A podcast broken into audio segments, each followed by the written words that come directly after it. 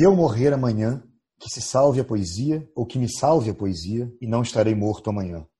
Minha voz e as letras, como é preciso o encaixe das palavras que dão sentido e, na busca, o encontro do que é estético, ético, do que é sintonia.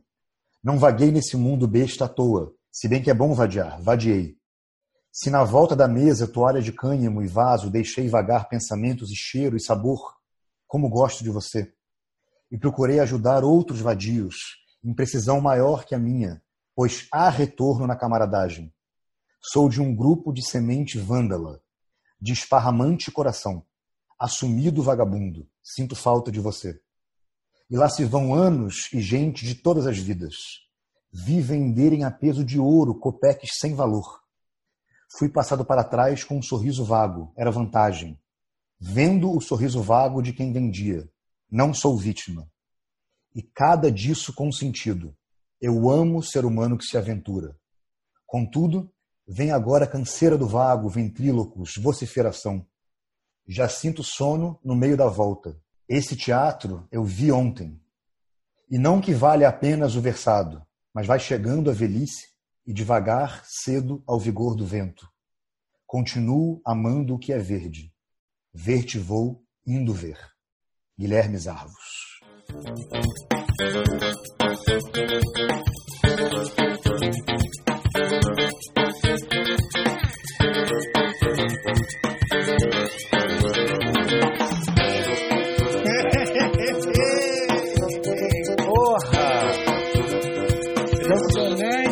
Estamos aqui.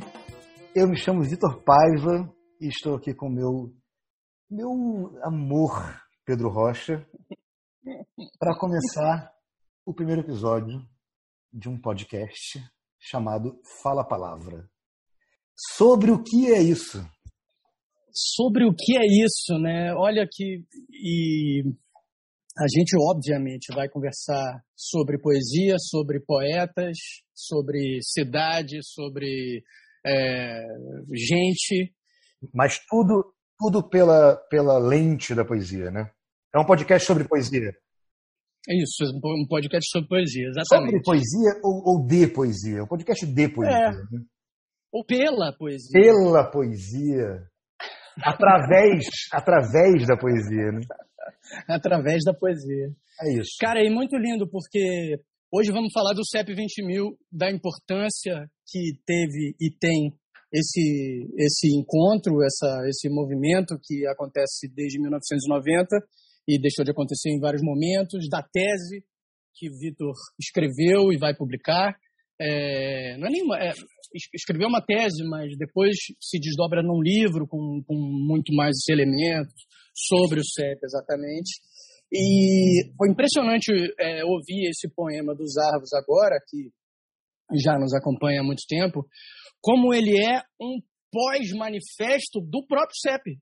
Né? Verdade, só, verdade. Que, só que é olhando para trás, né? Se ele escrevesse tudo, vou, vou fazer isso, vou vadiar, vou não sei o que lá, faremos assim e tal, seria, é um manifesto perfeito. É verdade. Agora, como ele olha para trás, mas ele está justamente falando de, daquela motivação toda que foi a, a criação do CEP, que foi as proposições e, e os encontros, né? Impressionante, emocionante. Quando a gente começou aqui a falar antes de começar a gravar, é, eu me pergunto, eu pensei que eu poderia te perguntar é, o que é a poesia. E ao mesmo tempo, obviamente que me perguntei quando pensei o que é a poesia, não tanto naquele papo que a gente já teve muitas vezes eu e você sobre o que é a poesia, o que é o poema, sim, mas, sim. mas sim num sentido mais profundo. E aí me dei conta de que para mim, e acredito que para você também, de certa forma a poesia é o CEP não no, no, no sentido é, técnico, mas da mesma forma que o Michel Melamed, nosso grande irmão também do CEP, costuma dizer que ele faz tudo que faz pela, pela visão do poeta, pelo gesto do poeta, toda a relação com a poesia, de alguma forma, passou pelo CEP ou para o CEP, né? nas nossas uhum. vidas, eu diria. E aí acho que vale, antes de tudo, lembrar, dizer, explicar, frisar sublinhar o que é o CEP, mais do que, é, do que o que é a poesia. E então, só para quem não souber, que estiver aí nos ouvindo, alô, alô, tem alguém aí? Alô? Alô?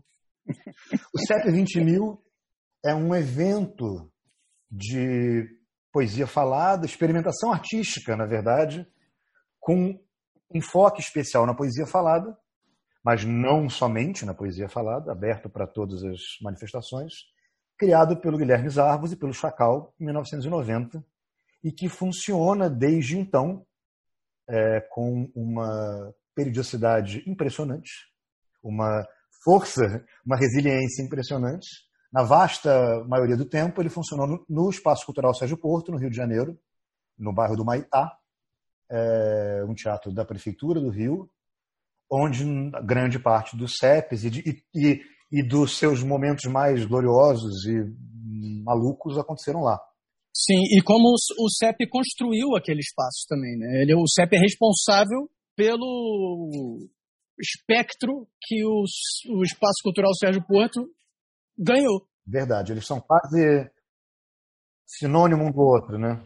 Ele é de uma relevância tão grande e inegável, é, mesmo quando não se, se, se faz justiça nas falas oficiais, uhum. mas é, é, a, na prática ele deu um caráter a esse teatro Sim. e ao bairro, quase. É verdade, é, verdade. Ele, ele, ele deu um caráter ao, ao Humaitá diferente. Porque talvez valha, valha é, ilustrar essa sua fala com a seguinte mecânica. Né? É, de fato, o Sérgio Porto não é um teatro imenso, ou seja, mesmo nos seus momentos mais, de, de, é, mais aberto ao público, porque hoje em dia a lotação é mais restrita, ele reunia, vamos dizer, 300 pessoas numa noite lotada, só que as 300 pessoas se, se movimentavam pelo bairro, né? Então, assim, a entrada do CEP era uma movimentação com o posto de gasolina ao lado para comprar cerveja e cigarro, e após o CEP ir para Cobal ou comer um negócio no bar, ou se mover até o, até o Baixo Gávea, ou seja, de fato uma pequena, um pequeno ecossistema.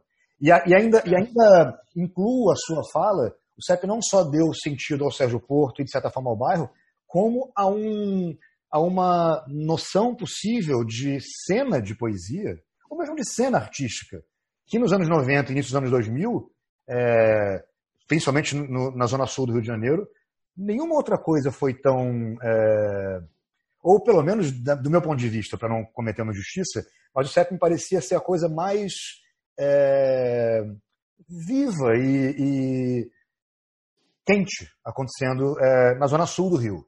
Que é claro que na zona norte, em outros bairros, tinha outras coisas acontecendo, mas o CEP tinha essa, essa força muito evidente naquele momento. Aí eu te pergunto também, é, para ilustração, como é que você é, como é que você explicaria o funcionamento do CEP?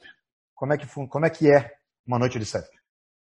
Acho importante dizer, frisar, né, que, que essa coisa da experimentação é muito importante, mas é, é, o que é mais importante quando diz assim, ah, é um centro de experimentação poética, né, a sigla CEP. O grande ouro disso é que é um comprometimento com a experimentação e um descompromisso com o êxito. Dar errado é completamente parte da coisa. E, e, e não tem errado nem certo. É Sim. tipo, as pessoas se apresentam, é, fazem lá né, os seus, as suas propostas e tal, e aquilo, o termômetro é a plateia, é o dia, é a noite, é, é, é enfim, Sim. é o momento. Isso, isso acho que é a coisa mais importante. Ninguém, é, é, as pessoas, claro que as pessoas queriam fazer o, o seu melhor possível, mas muitas vezes também queriam fazer uma, algo agressivo que não era para ter aplauso. É um lugar aberto a isso. Então, acho que assim, é, isso, tá, isso é muito importante de falar sobre a dinâmica do CEP. Então, Sim. assim, tem uma, uma programação, um, uma lista de pessoas que, que vão se apresentar. Não exatamente todas essas pessoas estão presentes, muitas vezes as pessoas não foram, né? E uma outra pessoa quer entrar agora. Tá bom, então vai vai lá, sobe, beleza. E, e, se a pessoa fica 20 minutos, alguém vai tentar falar, é, pera aí, oh, e a própria plateia tira aquela pessoa do palco. É uma coisa é, é, é muito viva e de uma organicidade muito particular. E acho que isso é, é a, a, principal coisa que, que, que a gente pode dizer sobre o CEP. Sim. É o contrário do, do Carnegie Hall, assim, tipo, é o, a coisa mais underground que podia ter, porque. Só que, só que, curiosamente é a coisa mais underground do mundo, mas que ele tem essa combinação, essa acessibilidade do underground, quer dizer, de fato, como você bem colocou, é, primeiro que não há nenhuma hierarquia especial, né? Um artista popular não vai ter necessariamente um espaço maior do que um, um neófito, um artista que nunca se apresentou. É Exato. possível que um artista que tem 30 anos de carreira se apresente imediatamente em seguida de um menino de 12 anos com a mão trêmula lendo o primeiro poema da vida. Isso aconteceu já no CEP. Com frequência, na verdade. É, Sim. E, e, nem necessariamente a pessoa que preparou a grande cena, né, o grande, vamos dizer, uma cena com uma produção ou uma banda com 10 músicos, não necessariamente eles vão ser mais bem-sucedidos do que o menino lendo o poema pela primeira vez. Ele pode ser o escândalo daquela noite.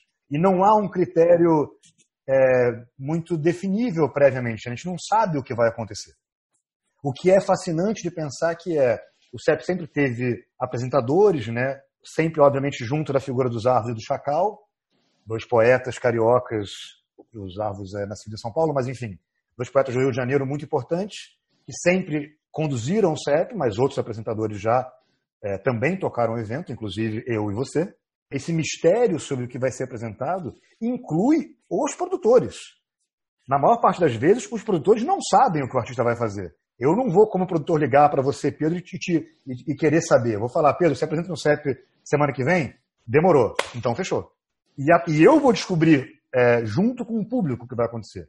E acho que essa acessibilidade do underground se soma a um equipamento profissional, na verdade. Quero dizer, literalmente o teatro enquanto equipamento, porque é uma soma muito muito quase como se alguém se a gente pudesse responder a pergunta de o que faz o CEP funcionar há 30 anos, óbvio que não é somente isso, mas a combinação de um acesso total e restrito ou, ou o mais total e restrito possível com um equipamento bastante bom, funcional, uma equipe trabalhando, é, um, equipamento de luz.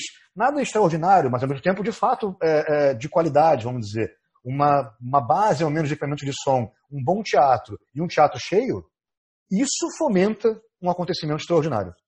Eu estava pensando aqui quando estava falando, que é, de um aspecto que eu nunca tinha elaborado exatamente, que é exatamente isso que você está falando. Eu tinha pensado de outra maneira, que, que tem um aspecto do CEP 20 mil, que todo mundo que se apresenta, por ser um, um show um, um, um evento de variedades, de, entra muita gente, sai muita gente, estão todos submetidos ao mesmo equipamento. Não tem esse negócio de que você chega, não pode entrar, tem uma coisa lá dentro, então abre-se a cortina, tem essa pessoa que ensaiou, passou o som e tem cenário, luz própria, movimento, técnicos próprios, não.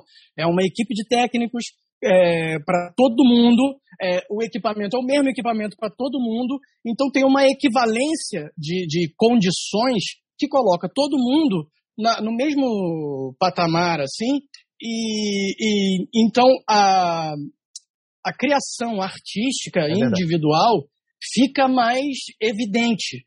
Cada número tem conta com a sorte sua própria de, de criação, com a sua, com a sua capacidade né? Então, quer dizer, é um evento que tem um apresentador ou mais apresentadores, que normalmente costuma, costuma ter um, o palco aberto na sua, na sua, no seu início, né? 20 minutos de, do microfone aberto para quem quiser, de fato, quem não está na, na, agenda, quiser subir e falar um poema ou tocar uma canção, enfim. Em seguida, se inicia esse roteiro que você disse e que é um evento muito aberto a essas curvas, né? Essas intromissões, essas mudanças, essas. É, ele, ele, ele é um evento ao vento, de alguma forma. Né? Olha só, eu falei evento ao vento, peço perdão pelo trocadilho. Não queria, não foi de propósito, eu juro.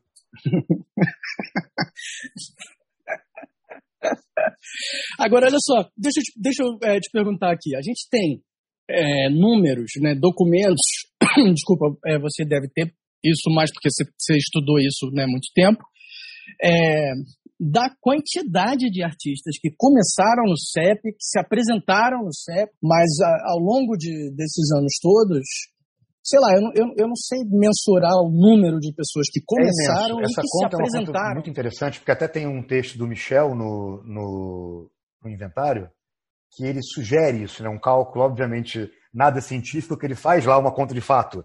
365 dias do ano, vezes tantos CEPs e tal, ele chega a um número é, aproximado de 5 mil artistas. O inventário é do ano 2000, quando o CEP está completando 10 anos. Então a gente poderia supor, com isso, a gente está falando de um, é. de um universo de 15 mil artistas. É, eu, eu acho que essa conta, ela, ainda, ela é quase um município, ela é quase um, uma, de fato, uma pequena nação, e não só porque a gente está aqui mencionando de fato quem começou lá, mas também, e não menos importante, as pessoas que foram ao CEP é, e que jamais se apresentaram, as pessoas que se apresentaram uma vez e que a gente eventualmente não lembra, as tantas horas gastas se preparando para o CEP. Então, assim, a dimensão do CEP para mim, nesses 30 anos, se dá, obviamente, pelo tempo. É impressionante olhar um evento que acontece há 30 anos com, com uma força exemplar, por esses números, supor as milhares, os milhares, é impossível dizer objetivamente quantos artistas passaram, mas supor esses milhares de artistas, mas também esse tempo. O tempo que, porque eu penso por mim, o tempo que eu passei em casa escrevendo poemas porque eu queria me apresentar no CEP, e soma-se a isso a, a 10, 15 artistas por CEP. É, e alguns gastaram semanas, e para além do, do, que, do que é incontável, do incomensurável da própria vida, quero dizer, o tempo que você levou para se tornar poeta. Então, existe uma, uma dimensão daquilo que eu acho que supera Sim. a própria quantidade de artistas e, e torna, de fato, esse, esse, essa construção do Chacal e dos Arvos uma, um grande acontecimento no Rio de Janeiro. Para além de, de qualquer desejo de dar conta do CEP ou do seu sentido, o fato é, o CEP é, uma, é, um, é um grande acontecimento, é uma dessas coisas que as cidades possuem e que é muito lindo que existam. Faz parte da cidade, da, da história do Rio, faz parte da história da, da, da, da, literatura carioca brasileira, de alguma forma. Socorro.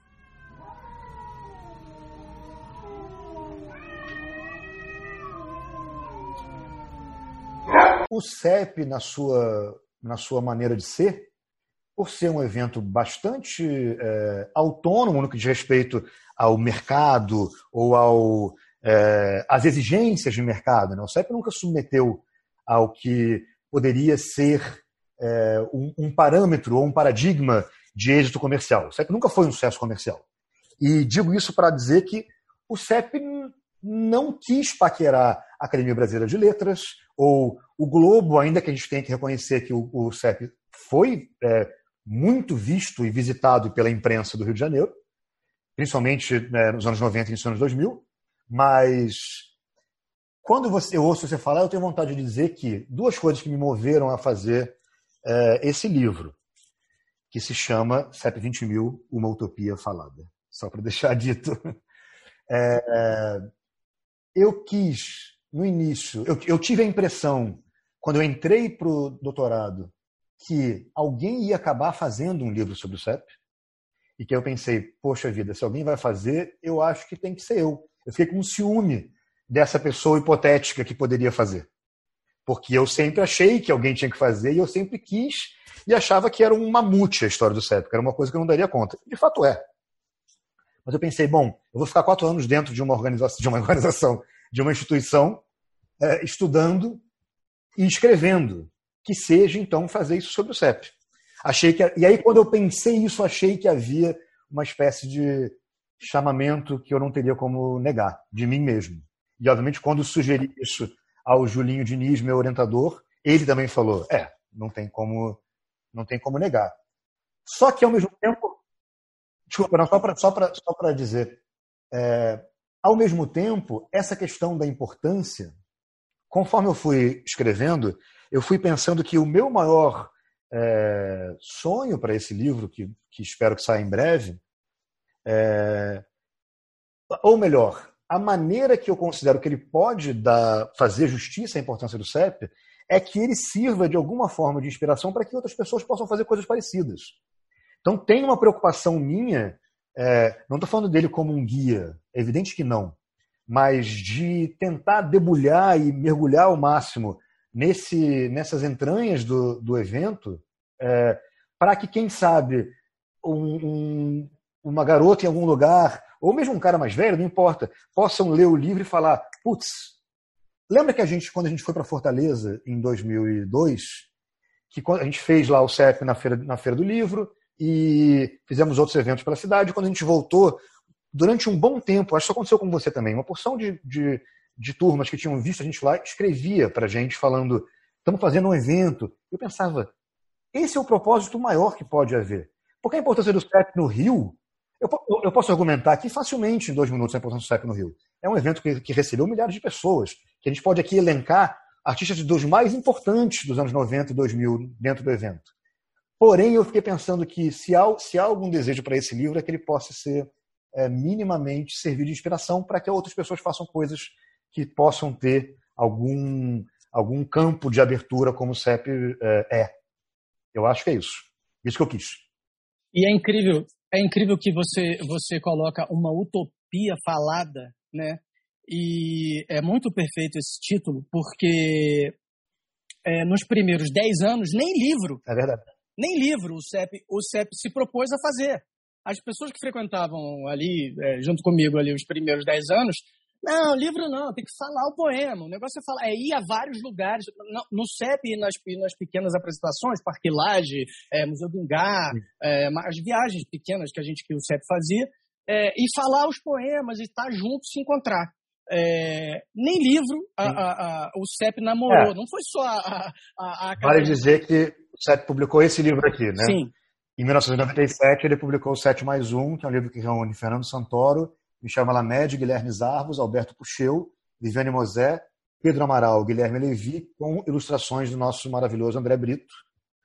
É, e eu vou pegar carona nisso que você falou agora, Pedro, para te dizer. Na verdade, talvez o mais certo seja eu te falar, para você falar um poema. E depois eu quero eu te perguntar coisas sobre o CEP. Você falar tá. um poema seu. Mas, meu, meu, tá bom. Mas antes, posso, posso fazer uma outra pergunta para a gente sair, sair desse pode, tema? Pode de importância, é, são, são, duas coisas. Uma é, é eu estava conversando há um tempo atrás com o poeta Daniel Minchone, paulista, mora, acho que ele mora em Natal. É, é, e ele me disse que o CD da Trip era muito importante e que ele ouvia aquilo e tal. E aí, num certo sentido, o, a Trip, não, não me lembro qual foi a tiragem, mas foi é, uma, uma tiragem. 50 mil exemplares. 50 mil exemplares e, e para o Brasil todo. Então, assim, esse, essa característica oral do CEP, de repente, viajou o Brasil inteiro em 50 mil corpos. Sim. E chegou a 50 mil corpos que, que escutavam junto com outros corpos esse sotaque do CEP. Sim, né? E e ele estava me, me dando esse testemunho como era importante ouvir aquilo e como, sei lá, quando ele foi conhecendo as pessoas, era impactante ouvir a voz. Ele falou isso para mim, nossa, ouvir a sua voz. Isso já me aconteceu em outros momentos. Ah, peraí, você é aquele cara do, do, do, do fada? Uhum. Do fado de fada? É, não sei o que lá, porque esse, esse, esse CD é, que saiu junto com a revista, uma matéria e tal, foi uma das coisas mais relevantes de expansão do CEP, mas que o próprio CEP não deu muita bola. É muito curioso, porque é, eu estou ouvindo você falar isso e pensando num poeta de fora do Rio, né, como você deu de exemplo, mas, por exemplo, a minha chegada ao CEP é, se deu, enfim, mais no final de 1999 e o CD de 2000. Mas o ano, de, o ano 2000 foi o ano que eu frequentei do início ao fim o CEP. E foi nesse ano que se gravou esse CD. Né, tudo que foi feito ao vivo, uma parte do CD é, é, por bandas, mas o que era poesia foi gravado no CEP. É, e eu assisti, acho até que inclusive boa parte foi gravado em um mesmo dia, me corrija se eu estiver errado. Eu acho que teve um dia que gravou quase tudo.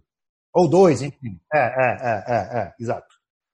E eu assisti aquilo e dei a sorte de estar ali, de certa forma, no momento de reunião da, dessa nata, dessa seleção, desse, desse selecionado do CEP. É, então era muito maravilhoso de ver você, o Kazé, que o Kazé que já era uma figura que eu assistia na MTV. Então, de repente, o Kazé estava ali, ele era um poeta, eu sequer sabia que ele era um poeta, ainda que fizesse todo sentido. Ele, obviamente, atuava como um poeta na MTV. É... Ah, porque você e... conheceu ele primeiro na MTV, Antes... depois no CEP? Ah, olha. Com certeza. Com certeza. Ah, tá. É... E, a, enfim, você e a Viviane Mosé, e o Fausto Fawcett, o Chacal e os Arvos, quem mais está? O próprio Joe, todo mundo que está no CD. Então, quer dizer, o CD propriamente não deveria ser, para mim, algo extraordinário, porque eu vi a gravação do CD. Sim. Só que eu me lembro de quando o, o Botica, nosso grande irmão amigo que viveu toda essa chegada comigo, é, o Botica comprou, eu acho, a revista e chegou um dia, a gente tinha uma banda, ele chegou no estúdio ele falou: Olha o que eu tenho. E era o CD do CEP. E ele botou para tocar e a gente teve catarses e explosões de gargalhada e lágrimas com um negócio que a gente já tinha visto. Mas é que era assim, o CD do CEP, você tem toda razão em frisar isso, porque ele talvez seja o produto mais bem feito em termos de registro da história do CEP. Porque ele é muito interessante, ele tem uma gama muito precisa e, e, e boa de quem, do, do, que era o CEP, por mais que óbvio que um monte de gente tenha ficado de fora, mas eu lembro de ouvir o Levi falando o poema, e o Levi eu não tinha visto, eu, eu não me lembro de ver no CEP, é, junto do Bernardo Vilena, e falar, eu sequer sabia que podia existir algo como aquilo. E essa proporção de um CD encartado numa revista hiper popular naquele momento, que vendia pra cacete, então, de alguma forma, o impacto que o CD teve em mim já era grande e eu fui ao CEP seguinte. Então, assim, imaginar isso de fato fora do Rio de Janeiro é impressionante, é incrível. Então, esse CD é uma bela lembrança, porque ele é muito importante nessa história. Ele fato. é importante, né? Ele existe no YouTube inteiro, o CD do CEP. Vale procurar. Não, e várias pessoas postam é, no YouTube, vários canais diferentes postam é, é. poemas diferentes. Eu, é, eu, eu, nunca encontrei o CD inteiro, mas já encontrei faixas. De, de... Ele tem, ele tem ele inteiro no YouTube. É ah, legal. Bom, eu vou ler um poema recente, desse ano, que é o diálogo com. É, eu, eu escolhi esse poema não só porque ele é recente, é, e domino menos, isso me traz mais é, alegria, mas porque ele é um diálogo é, com o poema Aniversário do Fernando Pessoa, e isso é uma coisa que eu aprendi vivendo no CEP, é escrever algo completamente em relação. Então vou lá. Inventário.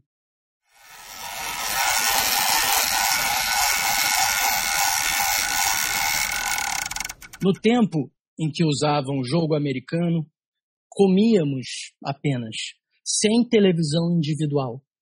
Tudo era mais unido, embora as ilhas retangulares sugerissem imensa praticidade e independência no ritual de se alimentar. No tempo em que usavam o jogo americano, eu tinha grandes expectativas acerca da energia metabolizada dos nutrientes reunidos no prato, no centro do pano bordado, que me faria sair às ruas, às experiências e visões.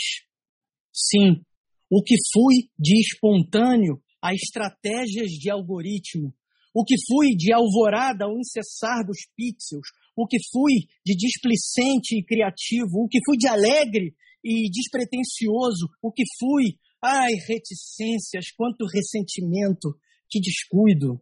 Nem tanto no tempo em que usavam o jogo americano. O que hoje me faz margem é como o sol inclemente rachando as portas do sobrado, descolorindo tudo. O que hoje me perpendicula é o silêncio desmerecido, macerado. O que hoje me acutela é a falta de cuidado e o não pertencimento, o descaso ao antepassado. É terem vencido sozinhos, restar-me à margem com alguns punhados de mimetizadores, como caneca de ágata para sublimação, soltando cacos oxidados. No tempo em que usavam um jogo americano, pegar no ônibus por salto, pendulando a alça de metal da porta de ar quente, chamar pelo nome o condutor que me espera chegar se não alcanço, ligar para o botequim e pedir que não fechem ainda. E por mais que insista que a vida ainda seja nessas vestes, a fantasia cada vez mais exige selo e pulseirinha e nominho, e já não basta o companheirismo, a conversa. Nos sacaram a todos nos secaram a todos, vulneráveis de ter fome e precisar viver, quando sobreviver vira símbolo de escusa a qualquer sacanagem. Porém, ainda tudo permanece comigo. Esse sentimento franco, essa coragem e careta alheia, o poema na folha ofício, os interesses em despertar, a permanência física e mística diante da escuta, mesmo quando indecifráveis, gases desconhecidos nos ouvidos apurando, a investigação na atmosfera. Nada era apenas eu no tempo em que usavam jogo americano. Vamos, coração, bate, como o do menino de Budapeste, mas não como se for um coração postiço do Rubem Braga, e mesmo que não valha uma mísera crônica na Folha da Tarde desmerecendo o diagnóstico do Dr. Merege.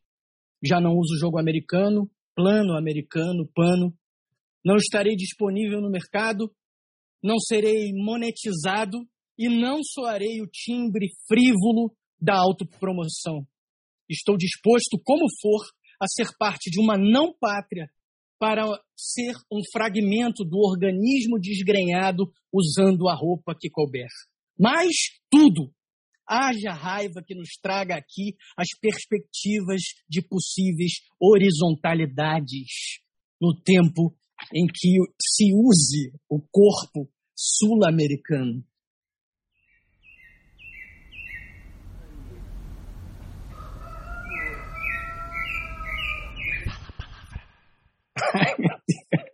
Yeah! Eu fico tão nervoso. Porra, Caralho, eu também, mas não pelo, pela leitura, pelo que você tá rachando ao meio com esse poema.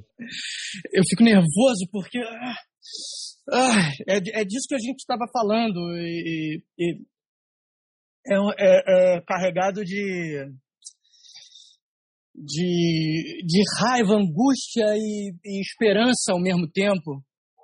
E é um diálogo com as coisas, com, com, com Fernando Pessoa. Pensei muitas coisas quando você estava lendo. Pensei que né, a gente está aqui falando do CEP e a gente estava falando de um, de um início do CEP e como a gente já falou sobre isso muitas vezes, eu e você, sobre como você mudou a sua escrita, né, quase como um gesto deliberado. Sim. A impressão que eu tenho é que você, num dado momento, largou de ser o poeta que você era e foi é, talhar uma nova poesia, de fato. E eu sempre acho incrível como você vem fazendo isso nos últimos anos. A impressão que eu tenho é que você vai de tal forma para o real, é uma espécie de bad trip de ácido, no bom sentido. Você vai de tal forma para o real, o real absoluto, a realidade tátil das coisas, que quando você vê, você está em delírio. Mesmo que não tenha tido nada que alterasse aquilo. Sabe assim? Sim. É o ônibus, é o, a televisão, é a parede, mas ao mesmo tempo há um. É como quando alguém. Eu não sei se você tem isso. É, às vezes você está ouvindo há muito tempo um, um, certo, uma certa cadência de, um, de alguém falando, ou é, assistindo há muito tempo uma mesma cena e ela fica um pouco delirante. E, ela, e nada alterou, mas eu, eu acho que tem, um, que tem uma espécie de, de perfuração nas suas poesias recentes que são muito assim. É muito o que é, o que acontece se a gente olhar para esse real total, assim. Real no sentido do que está ao alcance da mão, estou querendo dizer. Claro. É muito, é muito forte, assim. É, e, e acho que, que é, é uma consequência de, do tempo passando também. Né? É, no início dos anos 90, quando fazia poemas mais jovens mesmo, é, é, eu não tinha tanta tristeza e não tinham acontecido na minha vida consciente, porque já tinha acontecido pra caralho, mas não, não, eu não tinha a, a, consciência da dureza das coisas que eu fui tendo depois. Então, for, vai, vão acontecendo as perdas, vão acontecendo uh, as puxadas de tapete, vão acontecendo as, as coisas horríveis que vão acontecendo no mundo e, você, e a gente vai criando é, é, ferramentas para superar isso e, e continuar valendo a pena estar tá vivo, porque. É, e escrever, gente... né? Continuar e... valendo a pena escrever também, Ex né? Exatamente.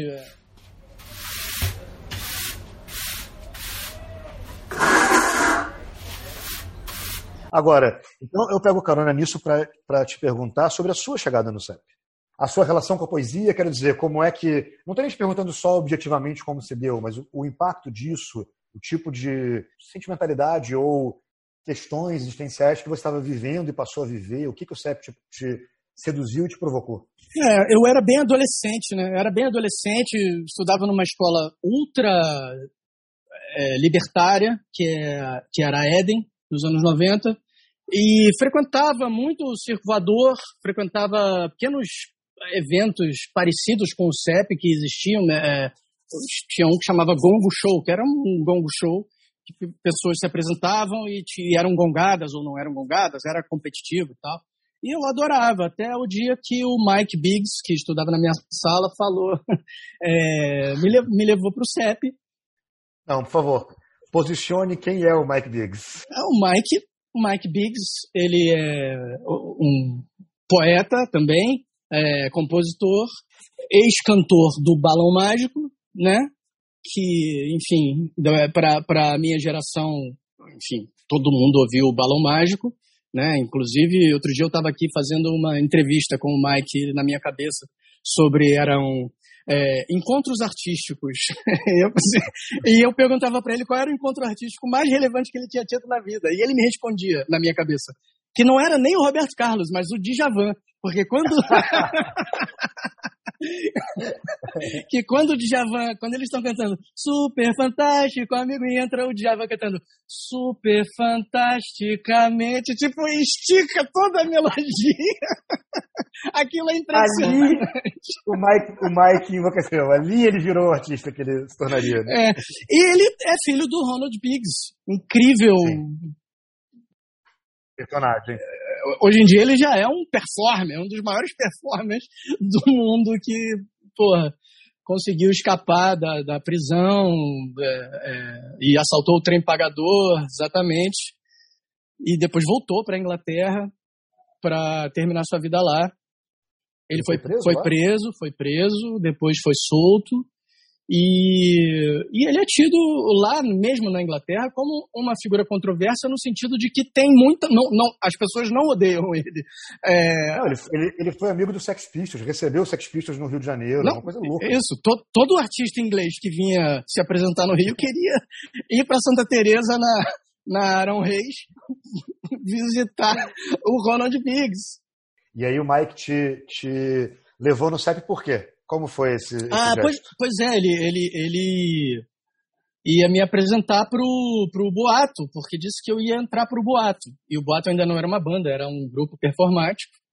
E, e me apresentou, acho que pro Montanha, pro Dado, sei lá. E, e também fui pro CEP através do Pedro Luiz, que, que era dono da Cenário, que era uma escola de música ali na, na 2 de fevereiro é, Botafogo, né? 2 de fevereiro, né? É. é 2? 19? 19, 19.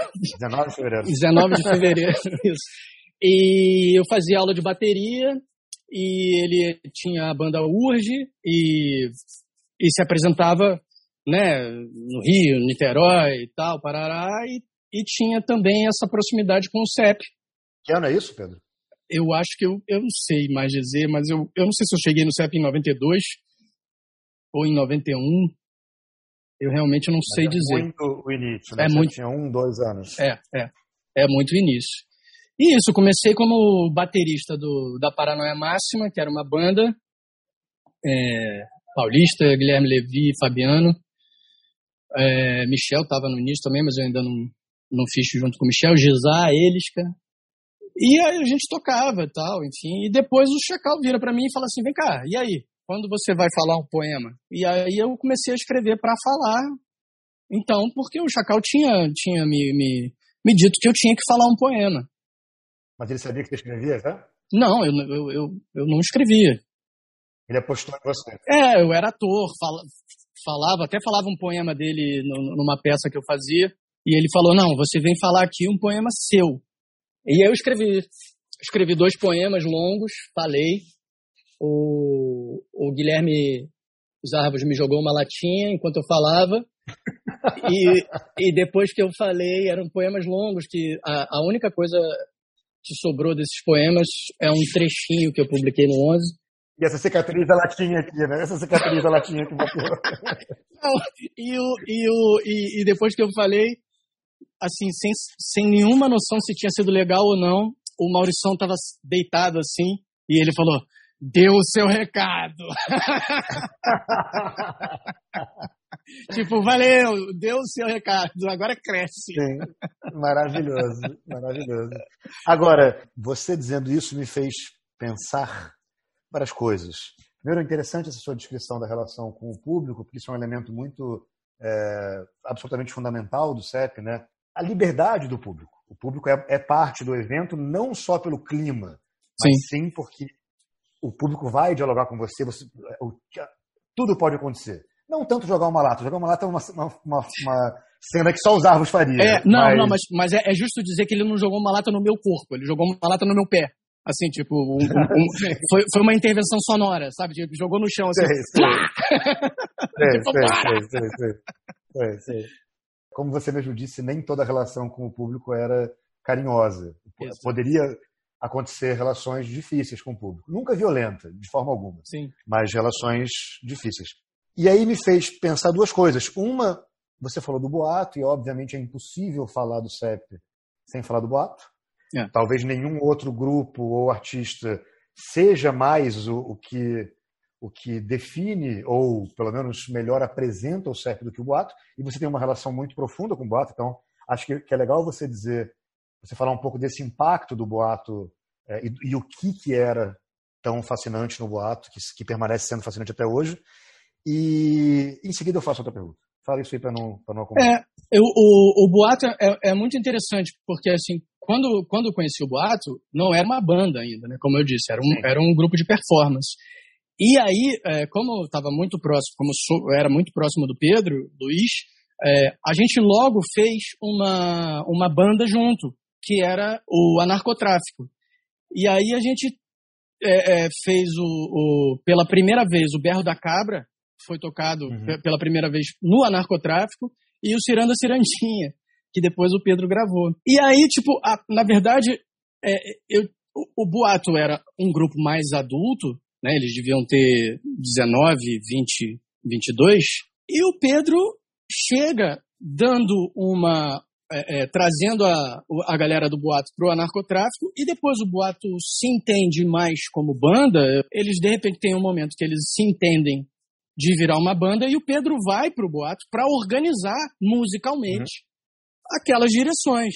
Mas o grande lance do boato era a criatividade e a, a radicalidade com que eles se comprometiam a fazer coisas é, surpreendentes, coisas é, nonsense, é, coisas, sei lá, experimentações mesmo. Era muito, muito, muito rico.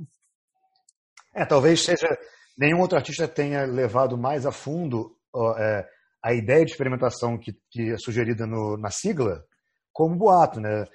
Vale ilustrar desde efetivamente fazer uma partida de futebol dentro do CEP, e entenda bem, não estamos falando de uma partida performática. De fato, dividir dois times, bola no meio, jogar uma partida, ou jogar uma partida sem bola, como já fizeram, ou levar uma galinha, ou eu, essa eu li há pouco tempo escrevendo deles, acho que era uma performance do Arthur Omar, eles entram dentro de uma barraquinha e ficam na barraquinha fumando um baseado no palco. Mas eles só estão dentro de uma barraca fumando enquanto Arthur Omar está tá, tá se apresentando. Então, quer dizer, não necessariamente tem uma finalidade narrativa profunda, é uma experiência de fato. Né? Junto de poemas, junto de canções, junto de é, obras de arte de fato feitas ali. Né? E, e vem cá, você, você consegue dizer se, a, quando você chega no CEP muito novo também, né? É, 16 com 16. E você sabe dizer se a sua relação era mais forte? Dá para dá categorizar isso dentro de você com 16 anos? Se você era mais música ou mais literatura? Seguramente, 100% de certeza, eu era mais música. Mais música. É, a minha história é muito parecida com a sua, só que é os árvores.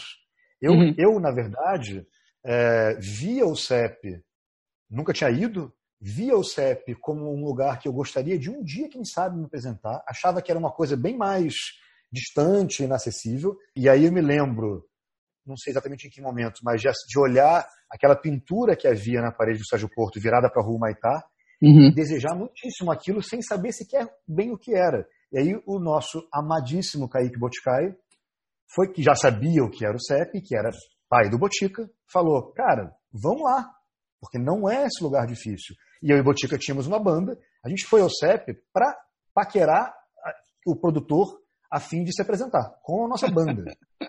Só que, de fato, e aí essa história bem parece uma lenda, quando a gente abriu a porta e era justamente é, o início dessa, dessa, dessa comemoração dos, dos 10 anos, aquilo era a coisa mais maravilhosa e maluca que eu já tinha visto na vida. Eu me lembro de ver o Michel apresentando, chamando alguém ao palco, não lembro quem, em cima de uma escada, e ele estava vestido com uma roupa de aviador, e ele falando um poema com uma lâmpada na cabeça, em cima da escada, e chamando, e entrou, vamos dizer, e aí entrou é, o Fausto Fawcett, sei lá. E eu falei, o que, o que é isso? Eu já nem lembrava mais de banda, eu nem sabia. E aí, ao fim da noite, estava eu e Botico embasbacado, absolutamente atropelado pelo evento, os árvores veio até nós e fez o mesmo gesto que o Chacal fez com vocês. E aí, vocês são poetas? Eu, a gente tinha sacado, na verdade, que os árvores estava. É, que ele devia ser alguém importante, porque ele se apresentou e ficou ali um pouco de MC. E ele, no final, veio falar com a gente, perguntou: vocês são poetas? E a gente falou sim, sem ter ideia do que era aquilo. Eu já tinha escrito algum um ou outro poema. E eu e Botica, a gente já lia bastante. Então, por isso também comecei esse, essa nossa conversa falando sobre o CEP como sinônimo de poesia para mim, porque por mais que eu já gostasse de poesia e já tivesse o um entendimento é, de que o poeta e o, o, o, músico de rock eram um pouco personagens similares na loucura e, na, e no desafio à, à, à, sua cidade ou ao seu país ou ao seu tempo é, e no uso do próprio corpo e da própria vida como instrumento desse desafio e tudo mais, quero dizer, de alguma forma, Paulo Leminski era uma espécie de Kurt Cobain. Então a gente já estava um pouco apaixonado por aquilo e de repente no CEP aquilo existia. É, era o que a gente supunha, o que a gente delirava. Logo em seguida, em algum momento desse ano de 2000, o Michel organizou uma edição do CEP. Que, né, vale dizer, o CEP acontecia é, duas edições por mês nessa época, né? Uma edição do, dos Árvores e em seguida uma edição do, do Chacal e o Michel apresentava as edições que a gente está chamando de edição dos árvores, que na verdade eram do Michel. É... Então o Michel organizou uma edição do CEP que era todo o palco aberto. Não teve nenhuma, nenhuma programação. Só se apresentou quem chegou lá. E acho que o Michel, num dado momento, virou para o Botica e falou: chega aí mês que vem que vai ser aberto. E o Botica foi é, de terno e gravata, com um violão, e o Yuri, nosso querido amigo, tocando flauta, o saxofone, e tocou quatro músicas dele. E foi o gesto mais corajoso que eu já tinha visto alguém fazer na vida. Eu achei aquilo a coisa mais impressionante. Eu não, Botica era meu irmão, como ainda é. E eu pensava, da onde ele tirou essa coragem? Porque eu, era, eu seria incapaz de fazer aquilo. E ele arrebentou, foi muito foda a parada. Eu me lembro, eu assisti. Você tava, pois é. E aí eu falei, bom, eu vou ter que me apresentar. E aí eu falei, oi, Michel, mês que vem. E aí fui eu e o João Vicente. A gente se apresentou no mês seguinte. Uhum. Por isso que o Botica apresentou antes. Ele não foi chamado. Sim. Ele foi lá. Uhum. Foi um gesto fodão. Então, assim, a chegada era pela música e o CEP é, trilhou essa, esse caminho é, da minha relação com a poesia, seguramente. É muito louco isso, né? Porque a coisa, a coisa mais valiosa individualmente, para uma individualidade, é um livro, né? Vamos dizer assim, é algo que pode te, te levar mais, muito longe, né? Quem fala isso pra gente quando a gente tá começando a vida, né? Ou é a escola ou é a casa. No caso do claro. CEP, o CEP falou isso para muita gente. É verdade, é verdade. Né? E com uma coisa ainda mais forte que era, era um poeta falando. Eu lembro de olhar para os árvores e falar, ah, é um poeta, isso é um poeta. É. E, e, é aquela coisa que eu sempre repito, né? Subitamente, por que assistir vocês? É, e porque foi muito forte, me lembro perfeitamente de ver você falando Fado de Fada, Michel falando lápis coca-cólico, Viviane falando o poema dela sobre o tempo. É... E aquilo tudo era tão maravilhoso quanto parecia ser para mim o Ferreira Goulart ou o Paulo Leminski, só que de repente não era mais uma, uma relação é, distante e hierarquizada. Vocês estavam ali e a gente foi tomar cerveja depois. Vocês foram muito receptivos a mim e ao Botico. Então, assim, a gente ficou amigo muito rapidamente. Eu, você, Michel, Zarros, etc. Então, não só o CEP fez esse gesto que normalmente a escola faz com a autoridade ou a casa faz, como ele fez esse gesto do convite à literatura com proximidade e com uma facilidade de uma mesa de bar.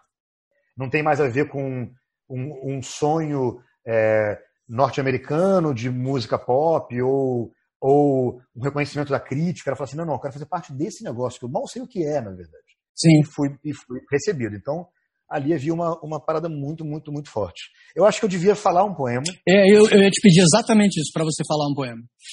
E aí depois eu quero te fazer a segunda pergunta que eu não fiz. O poema que eu separei é um poema que não tem nome é, e que também é um poema mais recente e eu não tenho certeza se, o quanto eu me sinto confortável falando dele, por isso, como é que você falou? Por isso é que é bom, por isso é que eu quero falar, por isso é que É, por, por isso, é, me dá mais alegria e nervoso. Me dá mais alegria, é isso. eu vou saltar aqui nesse desconforto para ver se eu sinto mais alegria. ele, ele não é exatamente um poema alegre, mas vamos lá.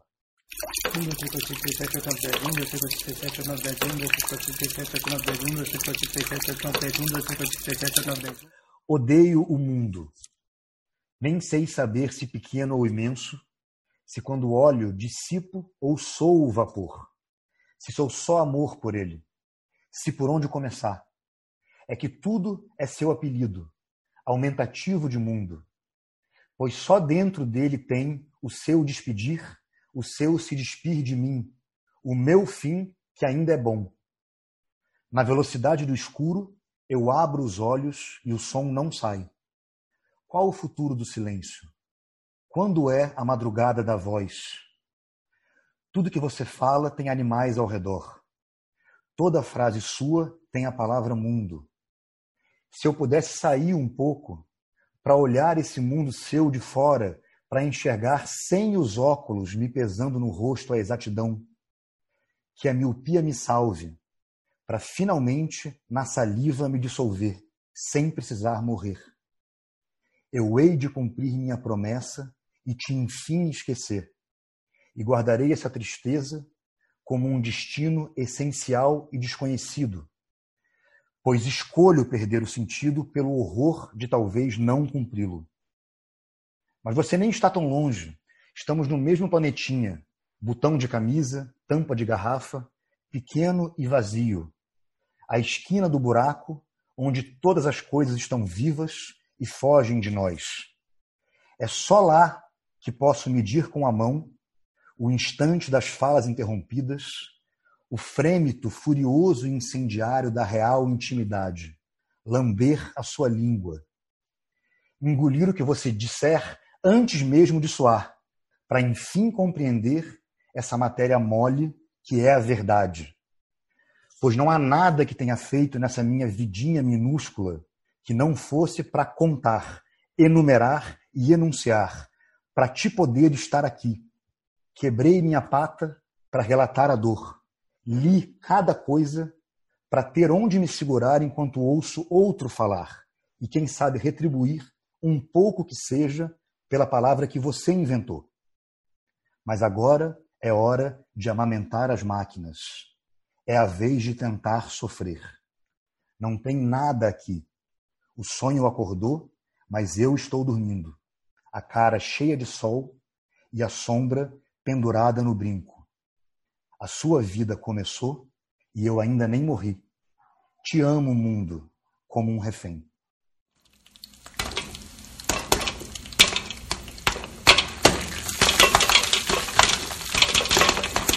Nossa, Vitor Paiva. Cara. É, Sabe que eu tô cara. ficando velho? Eu tô ficando velho e não consigo mais falar os poemas sem chorar. É, Tenho vontade de chorar no meio. Eu também, eu fico apertando o papel. É, é, é. Ah. Ouvir esse poema agora, depois desse papo que a gente fala da gênesis de um, de um universo, uhum. de, um, de, um, evento e de um grupo de poetas, você faz esse poema para o mundo, se despedindo dele, dizendo que odeia ele, é, é, é, mas com uma generosidade tão incrível e ainda é, se, se, se afirmando como aquele que chegou lá.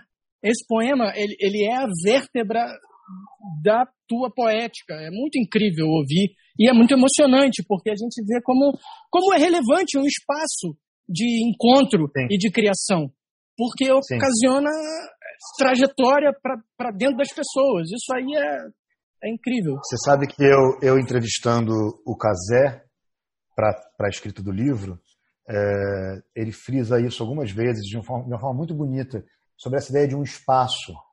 Tanto literalmente, quero dizer, o CEP enquanto um espaço para que a pessoa se apresentasse, mas um espaço físico também, como era importante para ele o fato de que existia aquele espaço que eu ia até ele. E eu ia lá ser o poeta que eu desejava ser, mas também encontrar os amigos, etc. Então é bonita essa ideia do espaço, de fato. Agora, ouvindo, ouvindo você falar e, e pensando nisso que eu falei do Casé, é, eu pego carona nessa fala para te fazer a pergunta que eu fiquei devendo antes. Porque uma das coisas mais interessantes que havia é, assistir o CEP, eu chegando num evento que já existia há 10 anos, era como todos aqueles personagens tinham uma voz muito própria, tanto na, na, na, na poética quanto no, literalmente no jeito de falar os poemas, e ao mesmo tempo eles se combinavam muito bem. Quero dizer, evidentemente que a Viviane Mosé falando um poema nada tinha a ver com o Guilherme Levi falando um poema. E o Casé, que eu citei, é, uma das coisas mais valiosas que ele falou em entrevista era sobre como, literalmente, de que forma ele passou a escrever por causa do CEP. Ele falava que ele só escrevia para documentar. Ele falou: o que eu fazia era falar o poema em casa, até eu achar que ele suando era o poema que eu queria, e eu anotava para que ele, para que eu não esquecesse. Mas a, é, é, uma, é uma subversão interessante que era o poema anotado era uma espécie de partitura capenga, porque o poema mesmo era só falado. Nem existia em outra mídia. E você era um poeta muito é, da, que fazia jus a essa tradição da poesia falada no, no CEP. Né? Eu, o Vitor, era um poeta que lia muito mais do que falava de cor. Você não. Você, de fato, o seu poema, especialmente os poemas daquele período, eram poemas que, até hoje é isso, né? mas que eram poemas que publicados são uma coisa, falados por você são outra. São duas mídias realmente diferentes. Né? Como era esse seu processo de escrita é. ali? Eu, eu acho até que, que, que todo, todo, todo poeta falando do seu poema traz elementos é, é, especiais para o poema, né? Claro. Agora, você escuta a materialidade e a colocação da, do peso de cada, de cada palavra, aí, bicho, é, é algo que realmente abre-se uma janela absurda diante do, do que está escrito. Que é o autor, né? né? Quero dizer, não, não, não se trata de ler bem, saber interpretar. O autor falando não. é uma, é uma é. diferença, né? É. É, não tem a ver com, com destreza na fala ou, ou na, na, performance. E sabe o que, que eu queria, queria te perguntar, é, já que a gente falou de, dessas coisas de, de descobrir a poesia e os poetas falando e a literatura e tal, e se descobrir poeta. A partir do momento que você chegou no CEP, encontrou é, poetas falando seus textos, se descobriu poeta, uhum. é, como, como seguir com a vida prática depois? Digo assim, para além de comer, ter que morar, uhum. depois de você entrar em contato com isso, qual o sentido de, de seguir, seguir a vida e, fa, fa, e fazer coisas úteis? Essa é uma colocação muito boa, porque é, eu, vou, eu peço licença para ampliar essa sua fala no seguinte sentido. É, uma das, num dado momento da, da, da pesquisa, ficou claro para mim que o CEP tinha. Eu, eu, prometo que eu vou responder, que eu, tô, que eu estou respondendo a sua pergunta. Eu prometo, eu prometo, que eu estou respondendo. Que o CEP tinha. Que todo mundo que chegava no CEP tinha uma espécie de ciclo, como o ciclo de uma fruta mesmo, assim, quero dizer. Entrava, vivia um processo ali dentro e, de, e aí, de repente, a fruta caía. E não quer dizer que você ia embora do CEP, mas tem um primeiro momento que é muito específico de crescimento ali dentro e que muitas, muitos elementos são determinantes para que esse momento seja possível. A juventude é um deles, porque de fato, quando você tem, não quer dizer que seja uma regra, mas quando se tem 16 anos, é mais fácil largar tudo e se juntar à trupe do circo, entendeu? É mais fácil viver sem dinheiro. Assim como os próprios árvores denota, que é o fato do CEP ser um evento ligado à classe média do Rio de Janeiro. Porque tem um dinheirinho. Ninguém tinha muito dinheiro, mas tinha uma vida garantida. Então, assim, eu pude, eu terminei a escola muito cedo, então eu pude, literalmente, colocar em segundo plano um pouco a vida é, que, se, que se anunciava. Por exemplo, eu não fui fazer faculdade. A minha faculdade foi o CEP, nesse momento. É concreto, eu terminei a escola e falei, não quero fazer faculdade. E fui é, apresentar o CEP, trabalhar o CEP, e assim fiquei os três anos seguintes. Claro que isso é possível porque eu sou de uma família de classe média. Claro que isso é possível porque é a, Zona Sul do Rio de Janeiro. Mas também porque eu era jovem, também porque eu, eu me dei esse espírito. Porque a sua colocação é muito justa. É muito difícil voltar para as exigências da vida mundana depois de ser atropelado pelo CEP nessa medida. Não acho que todo mundo é igual, não acho que. Não há, obviamente, nenhum juízo sobre nada nessa frase, mas eu entendo seu sentimento completamente e talvez por isso, talvez o CEP tenha acabado com a minha vida nesse sentido. Porque nunca mais foi possível. E para muitos de nós, né? É muito fácil dizer que para a vasta maioria dos personagens que a gente pode citar aqui, nunca mais foi possível. Mesmo aqueles que foram virar economistas. Mas tem algum tem uma marca ali que é, que é determinante. Então, de fato, é muito difícil. É muito difícil não fugir com a trupe do circo. Que foi o que eu fiz. Eu passei os três anos seguintes Sim. vivendo com vocês e para o CEP. Minha vida era ir para Baixo Gávea, encher a cara, ir para casa dos árvores, programar o próximo CEP, conhecer muita coisa. Então, quer dizer, aquela coisa que o Chacal sempre fala, um certo caráter terapêutico do CEP, que de fato existe. Uhum. Soma também é um caráter pedagógico e não no sentido careta, mas quero dizer, a gente já, já ilustrou aqui o conhecimento dos próprios artistas do CEP, mas também usava o Elohim que me dava livro para ler. Falava, olha só, você nunca leu Eliot? Pega aqui, vai ler. Você nunca leu o Macunaíma, eu li, porque o falou, você não pode não ter lido o Macunaíma.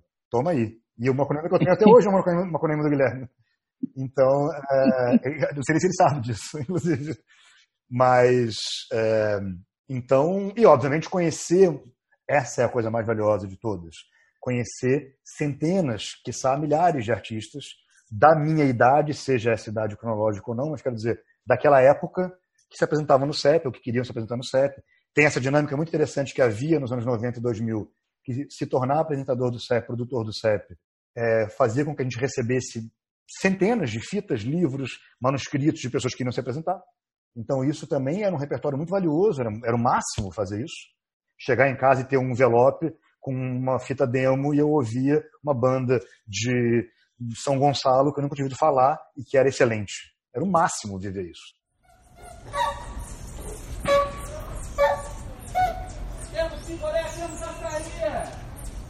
Tem alguém que conta isso no inventário, né? Uma cena que não dá pra, não fica claro o quão verdade ou possível que essa cena é. Não lembro quem é agora, se é o Pedro Lage, no inventário que conta falando que ele estava um dia no CEP, olhou para o lado e era o Paulo Coelho. E ele falou, já era o Paulo Coelho dos 100 milhões de livros vendidos. Ele falou, claro. oi, mago, vai se apresentar? Não, não, tô só vendo. Ah, tá. E o Paulo Coelho foi embora. Ele, tipo, caralho.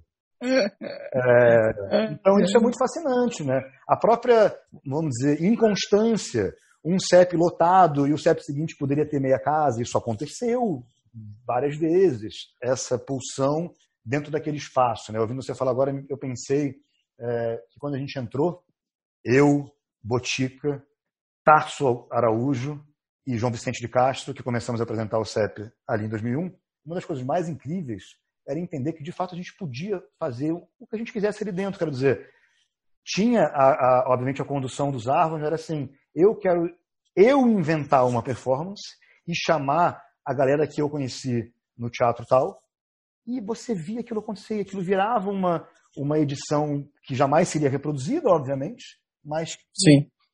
Esse, essa mão na massa e a coisa, a, a coisa de fato se dá. Isso é muito fascinante dentro do CEP. O CEP incita, incita e exige isso, né? é muito fascinante. Costa K, um poeta performer ligado ao CEP, que um dia virou e falou: gente, agora vai fazer chover aqui dentro. Como, como assim? Todo mundo pega dois dedos, agora estala um dedo no outro, começa mais gente, mais gente, de repente todo mundo instalando o dedo e aquilo fazia um barulho de chuva e o Michel falou, e aí subitamente, tal qual num passo de mágica, choveu dentro do CEP. Essa cena narrada é linda, mas é claro que a cena vivida era, devia ser triunfal, devia ser um acontecimento Sim. transcendental. Um dos maiores esforços do livro, e claro que ele é um esforço vão, era de reconstruir essa sensação do CEP. E isso é impossível, só existe. É, é, começa e acaba dentro do, do CEP, preferencialmente um Sérgio Porto.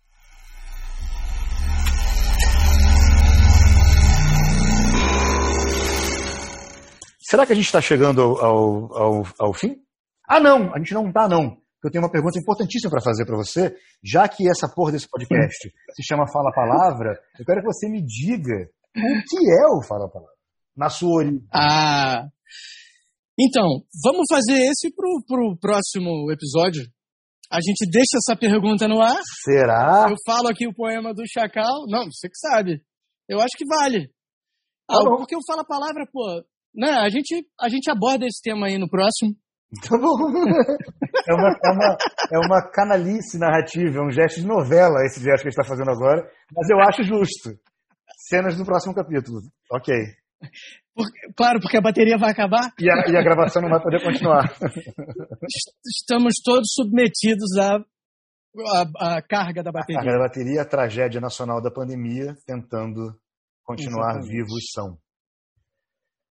Então, a gente vai deixar tá. para o próximo episódio explicar o que, afinal, é o Fala Palavra na sua origem, já que ele não, esse nome não nasce é, para batizar esse podcast, ele nasce pela, pela capacidade incomensurável, inigualável do Chacal de batizar coisas. É, o Chacal batiza uma parada que a gente vai explicar no próximo, no próximo episódio. não percam! Não percam o que foi o Fala Palavra. Já que a gente está falando do Chacal, acho que é justo encerrar essa nossa conversa deliciosa com um grande poema do Chacal. Tá, vamos lá. Cândida, Dama da minha, damá-la verei entre tantas, entre nós um coração vaga sem cessar. Fino trato, toque, tato, és um taco, tasco descolado do tic-tac do meu coração. Terceira teia com fio fluido, inflável, um casulo, um casaco, um samba legal a nos cobrir com carinho, Insinuante cidadã que por aqui tricota nos becos aos beijos. Uau!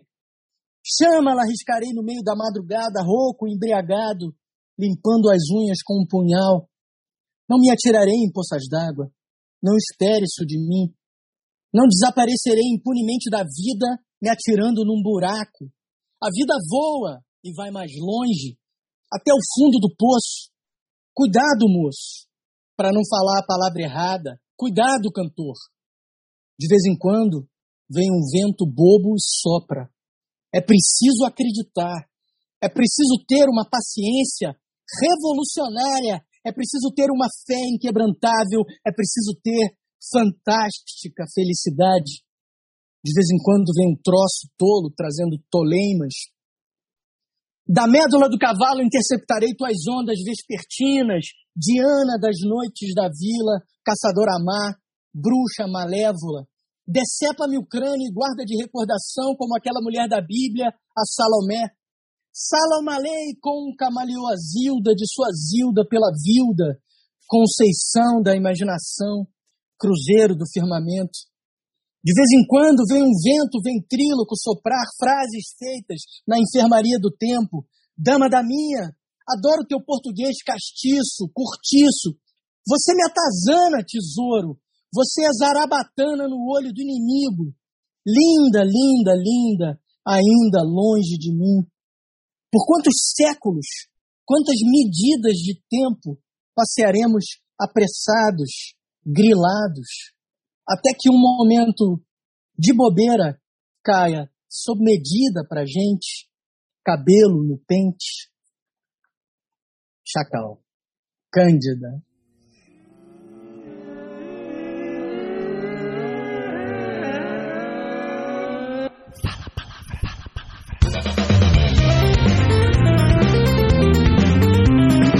Fala a Palavra é um podcast criado por Pedro Rocha, Viviane Mosé e Vitor Paiva. Vinhetas Pedro Rocha. Trilha incidental Rafael Papel.